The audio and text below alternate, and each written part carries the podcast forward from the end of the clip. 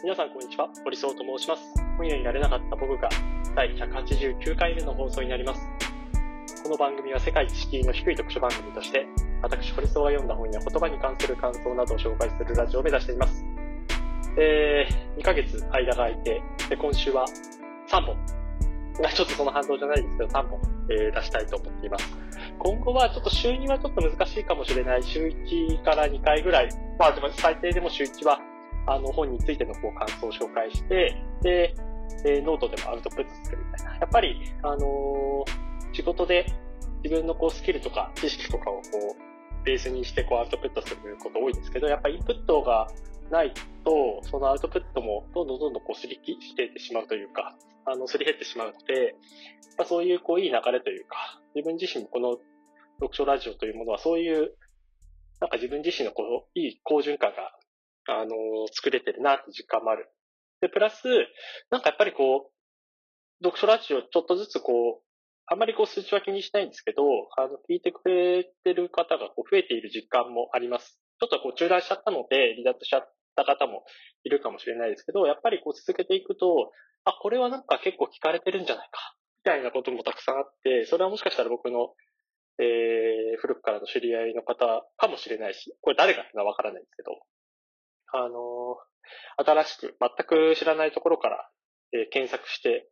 なんかのこうキーワードに引っかかってこう聞いてくださって、で、そこから、えー、まあ、言葉悪いですけど、こうずるずると他の回とかもこう聞いてくださったりとか、まあそういう、あの、すごく貴重なこう出会いの場、情報社会の中で、あのー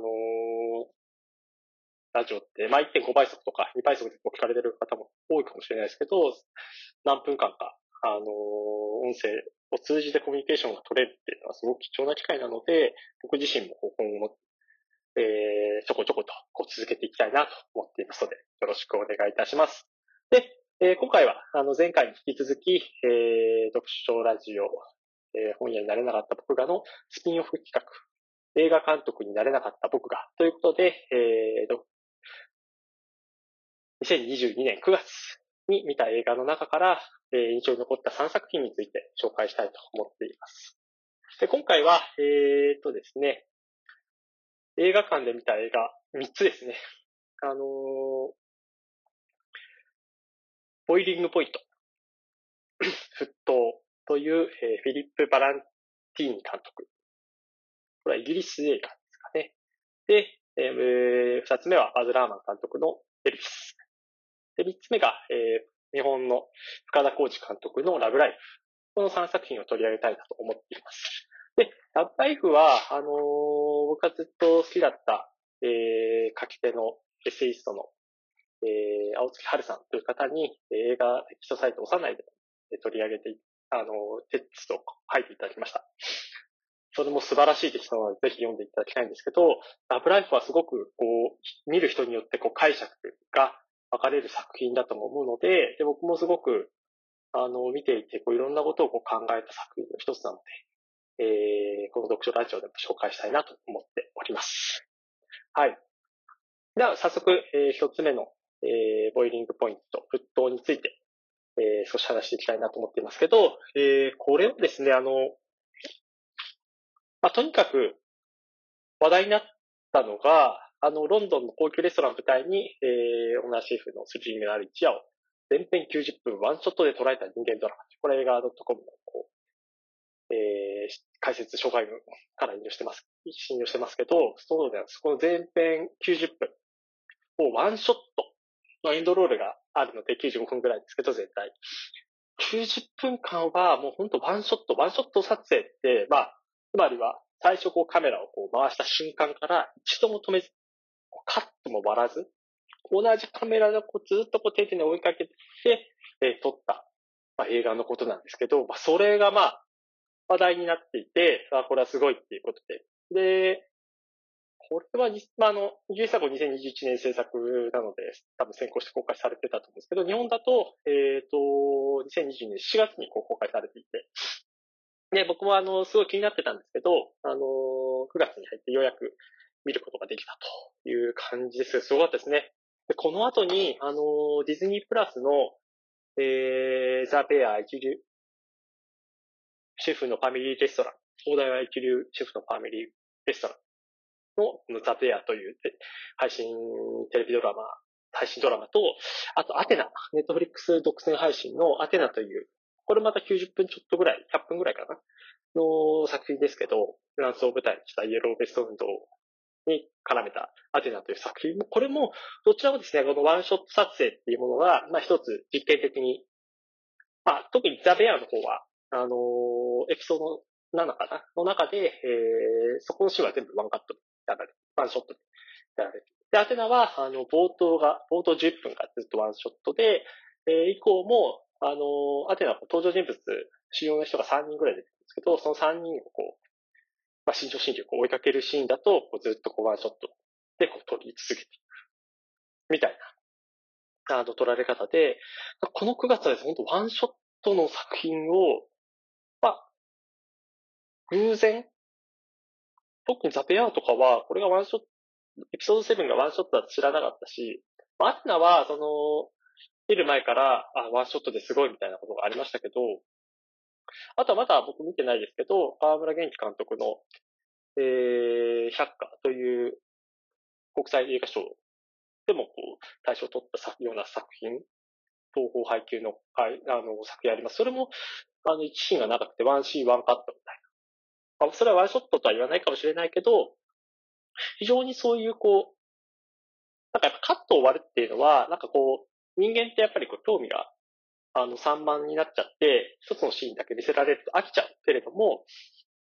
だからこう、いろんなシーンをこう、パッパッパってこう挿入して、なんかあのー、全然変わりますけど、インタビュー動画とか、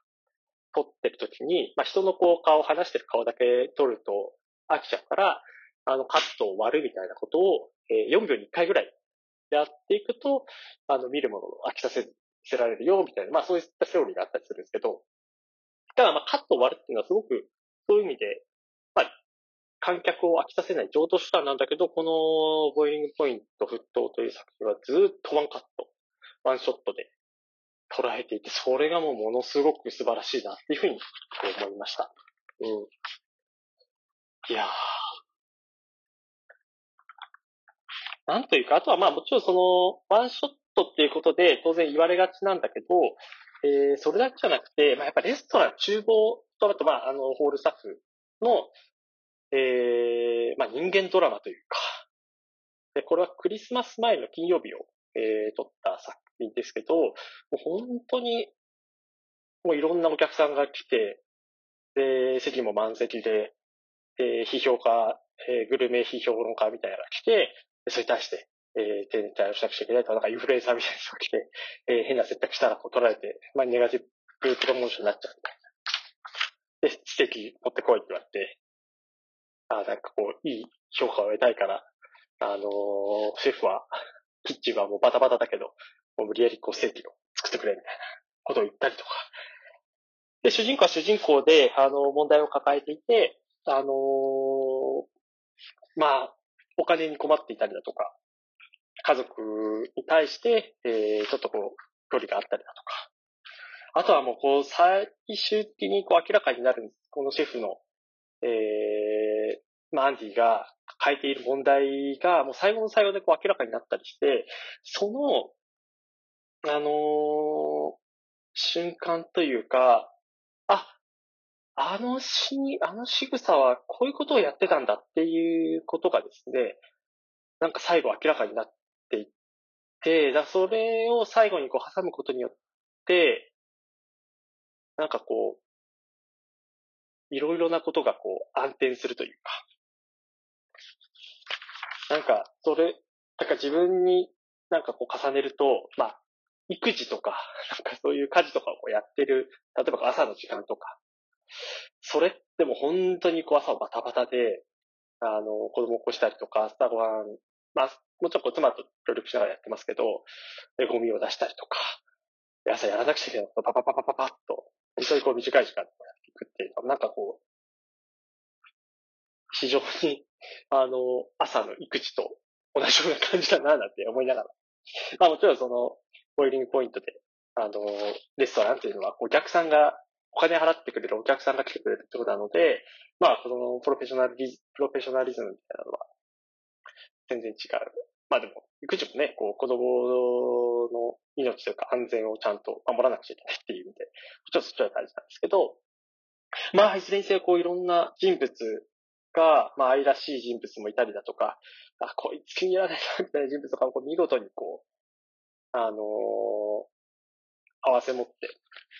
そういった意味ですごく面白い作品でしたね。本当なんか、見れてよかったなっていう、なんかこう、まあ、どの作品、どの映画も、あのー、素晴らしいもの多いですけど、なんか見終わった瞬間、なんか映画館、なんかこう、背もたれ、ほーっとこう、息つく暇もなかったんじゃないかな、みたいなことをなんか、最後の最後でこう、自分も気づく。なんかそういう、えー、映画だったなと思っています。今はもう、えっ、ー、と、都内だと配信、あの、上映してる映画館なくて、地方だけになっちゃいましたけど、もし機会があったらね、ぜひ見ていただきたいなと思っています。はい。ということで、二つ目は、エルビスですね。えー、バズ・ラーマン監督のエルビス。これは、あのー、オースティン・バトラー主演で、えー、エルビス・プレスリーをこう、の一生をこう、った映画です。で、バズ・ラーマン監督は、ムーラン・ルージュとか、カレーナ、ムーラン・ルージュ僕まだ見てないですけどね、カレーなるギャッツビーやりましたけど、えー、まあ、カレーなるギャッツビー見た方は、もう本当その華やかさ、画面の華やかさとかすごく、あのー、印象に残ってると思いますけど、エルビスもやっぱこう、詰め詰めで、非常にこう、情報量が多い。で、エルビスが、こう、若き日から、あのー、晩年に至るまで、まあ、いろんなこう、問題、こう、薬漬けになってしまったりだとか、家族と、えー、離れ離れになってしまって、何のために俺は歌ってるんだ、それでも、こう、パフォーマーとして、えー、一斉にこう、立ち続けるスーパースターのエルビスの一生をこうやってるので、まあ、それをこう、本当駆け足でやったので、159分、ボイリングポイントは90分なので、プラスその1時間ぐらい、1時間以上か。2時間半とかの、2時間40分とかのドラマですけど。ああ、でもすごい面白かったですね。あの、エルビスって僕全然知らなかったです。あの、どんな人なんだろうかっていうのがわかんないんですけど、非常にやっぱこう、オースティン・バトラーさんと、バトム・ハンクスさんので、このマネージャーを務めてこう、トム・パーカー役、パーカー大佐と言われている人物をトム・ハンクスさんが演じているという、まあ、この二人のまあ、関係性がこうずっとこう、生きながらって感じですけど、関、関係性のドラマだし、まあ、一人の青年のこう成長物語だし、プラスこう音楽、エルピスという音楽、まあ、唯一無二の音楽。この三つの要素がなんか本当奇跡的な融合を果たしていて、すごく楽しかったですね。で、あの、音楽ジャーナリストなのかな？えー、ライターのケシロさんとかは、えー、まあ、エルビスの入門書というか、入門的なこう映画としてすごく最適なんじゃないかと言ってましたけど、あなるほど、そう、あの、プロというか、そういう人たちにとっても、あの、このエルビスという作品は、えー、非常にこう価値の高い、価値の高いというか、えー、エルビスをこう、今こそエルビスを知ったし、エルビスってビートルズと違って、ビートルズは、あの、ポール・マッカートニーとか、えー、あれ、わビートルズの名前、ビートルズのメンバーの名前が全く浮かばないっていう。あジョン・レノンのジョン・レノン。えー、とか、あのー、ネオ・ジャーリスン、リンゴ・スター、それぞれが、あのー、ソングライティングもできるし、曲も作れるみたいな。一方でエルビスは、まあなんかその曲の作り方、まあ詳しい方によると、まあエルビス自身別に曲が作れなかったわけじゃないけど、そのセッションを重ねながら、そのライブスタ、ライブ、その楽曲をこう撮るスタジオの中でセッションしながらこう曲を作っていた。だけど、あのクレジットが違うみたいな。まあそういう事情もあった中で、まあただ、あのクレジットとしてエルビス・プレスリーの名前が、あのないものも非常に多いという意味で、まあ日本だと、まあなんかあの、僕がこう国葬に関して、あの、菅さんの、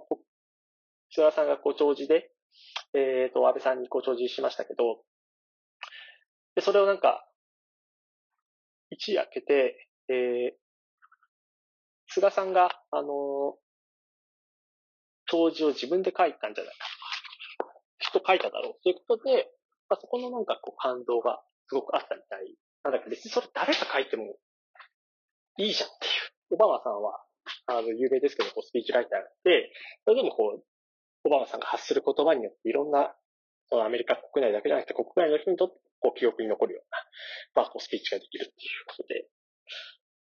で、あの、菅さんのその弔辞の良し悪しっていうのは僕は、まあ、ここは、あの、本質で語らないですけど、まあ、ノートにちょっとだけ書きましたけど、あのー、菅さんが書こうが書かなかろうが、そのアウトプットしたもの、世の中にその出た、そのテキストの良し悪しをこうやっぱり判断すべきなんじゃないか。同じようにエルビスも別にエルビスがこう、クレジットで名前がなかったからといって価値があの、損なわれるっていうのは結構おかしくて、ソング、シンガーソングライター一番偉いっていうわけではない。宇多田ヒカルさんとかは、あのー、全部自分でできる。まあ、それはもちろん綺麗な才能として評価されるけれども、あの、かといって別にその自分がこう作ったいもの、なんかこう若いアーティストであればあるほど、コラボレーションの妙みたいなのをこう楽しむようになって、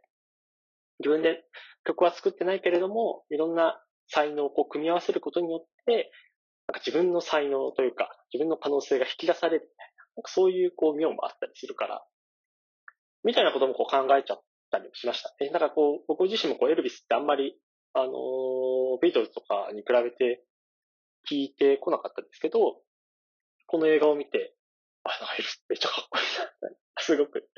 雑な感想ですけど、思いましたね。あのー、4月1日公開これはあの、リコリスピザとか、私は最悪とか、えー、その辺と同じタイミングでこう公開されて、で、ずっと見てなかったんですけど、あの、渋谷のヒューマントラストシネマ渋谷で、なんかこうずっと長く上映されていて、で、9月のタイミングで、そう、なんかずっと長く9時15分から12時まで、深いをこうずっとやってるんですけど、えー、それで見ることができて、本当良かったなと思った作品です。まあ、まだ、あのー、えー、ほとんど上映終わっちゃってますけど、あの、もし見れる機会があったら見ていた、まあ、劇場で見ていただきたいですけど、まあ、ちょっともう時間的にあれなので、あのー、間に合わなかった方とかは、えー、配信とかでも楽しんでもらえたらいいかなと思います。あの、独占配信とか、あの、見放題みたいなのは多分今の時点でないと思いますけど、後々、あの、配信とかもされると思うので、チェックしてみるといいんじゃないでしょうか。はい。で、三つ目は、あの、深田浩二監督の、えー、ラブライフ。ラブライフっていうのは、矢野明子さんのラブライフという曲を、まあ、原案というか、そこが、あの、一つ、あの、キーになって、え、まあ、深田浩二さんその曲に対してすごく、あの、関心を持って、その曲にこうちなんだ映画をこうずっと作りたいと思った、みたいなものが書かれてましたけど、それが元になった、えー、作品です。で、ラブライフですね。いやなんかすごく良かったというか、いろいろこう、面白い。あのー、大月春さんは、あの、これは何かっていうと、えっ、ー、と、三人の親子、えー、妙子、木村文乃さん演じる妙子と、えっ、と、長山さん演じる、えー、ジゴと、えー、ケイタ。ケイタは、あのー、二人の、えー、実の子ではなくて、えー、太子と元夫、だからま連れ子みたいな感じの子供ですね。ただ、あのー、みんな仲良く暮らしてるみたいな、まあそういう感じです。で、えっと、それがまあ、とある、あの、悲しい事故によって、えー、家族の関係、夫婦の関係が、ちょっとずつこうすれ違っていく。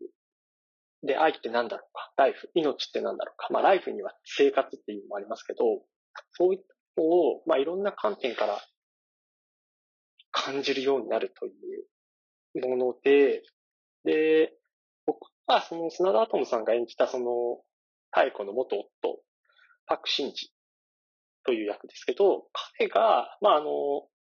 一回逃げたんですよね。えっ、ー、と、太古と、ケイタから。で、その前にも、えっ、ー、と、シンジは、えー、その前のパートナーと、えー、子供がいて、そこからも逃げている。で、逃げて、まあ、不誠実だなっていう意味もありつつ、なんで逃げたのかみたいなことは別に書かれていないんですよね。で、別にその、なんか、あ、えっ、と、まあ、老者であるということで耳が聞こえない立場なんですよね。それ、その彼が、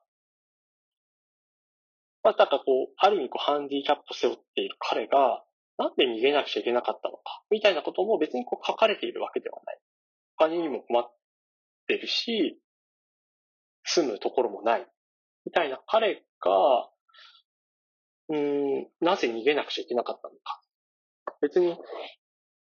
あの、生活とか仕事に困っていたとしたら、まあ、太鼓と、えー、息子のケイタと一緒にこう暮らしていた方が絶対良かった。だけど逃げてしまった。それはなんでなんだろうかって、まあなんかその、砂田さん演じるパクシンジのこう気持ちをこういろいろこう想像したりしました。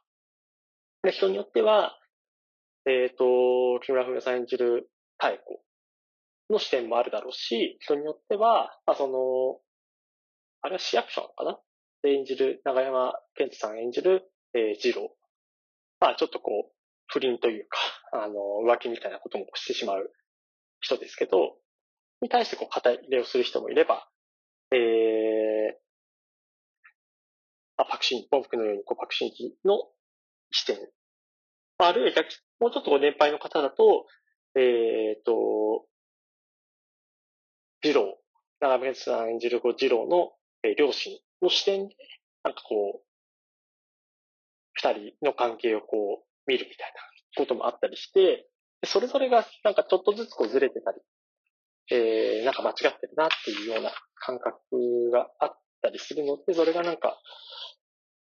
面白いというか、あのー、なんとも言えないなという感覚になります。うん、で、た、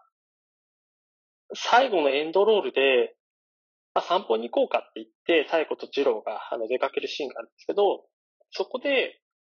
えっと、なんか、最初はグラウンドがあるんですよね。団地に住んでて、で、目の前にグラウンドがあって、で、グラウンドの向こうに行きたいっていう時に、最初はその直角に、グラウンドをこう直角にこう、グラウンドのこう外をこう曲がっていこうと思っていたのを、なんかどっちかがこうちょんちょんみたいな感じでやって、えショートカットして斜めでこう横切るみたいなシーンがあって、なんかこれが、なんかちょっといいなっていうか、いいなというか、これをなんか最後に描く。ちゃんとこう、会話というか、こう、対話が成立するというか、どこか、なんかこう、散歩をして、どこか目的があって、そこに行くっていうこう目的があって、で、それに対して、えー、二人は進むんだけれども、こっちの方がいいじゃん。こっち横切った方が早いよねっていう提案をして、そういうこう会話をして、あ、いいじゃんっていうことでこう同意をしてこう行くっていうのは、まあなんかすごく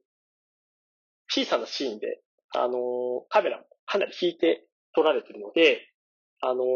あんまりこう意識されてる方いないかもしれないけど、僕はなんかそのシーンがなんかすごく好きというか、あ、これはなんか、あのー、深田監督が悲しい物語じゃなくて、やっぱりちょっとでもこう希望を感じる物語にしたかったんじゃないかなっていう、そういう、えー、メッセージをちょっと感じたりしました。なんかこれが悲しみに満ち溢れ、ま何にも解決しないんですけど、悲しみに満ち溢れたこう希望じゃなくて、絶望みたいなものがこうじわじわとえー、感じ。まあ、当然その、関係性がそれほどこう、良くない、有料種もまだ、えー、存命だったりする中で、がどういうふうにこう、二人は、夫婦として、あるいはちょっと大きな家族としてこう暮らしていくのか、ことを、まあいろいろこう、考える作品になるんじゃないかなと。まあ、福田監督は映画のモチーフは人間は孤独っていうことを言ってますけど、まさにそういう見方もできるけど、まあその孤独が、孤独だからこそ、まあ愛があったりとか、命があったりだとか、こう生活というものがこう成立したり。孤独じゃなかったら多分生活ってあんまり成立しないと思う。ちょっと言い過ぎかもしれないけれども。みたいなことをちょっと思ったりするような、まあ、なんかこれはこういうドラマですよって、こういう映画ですよってこう一言で言えないような魅力にある作品だなと思っております。ちょっと公開から1ヶ月ぐらいこう経つタイミングですけど、まだあの全国いろんなところでこう上映されていると思いますので、もし興味がある方は見に行ってもらえたら嬉しいなと思っております。はい。ということで、えー、今回の配信は以上になります。えー、次回は多分本の紹介をするかなと思いますので、そちらもどうぞ楽しみにしていてください。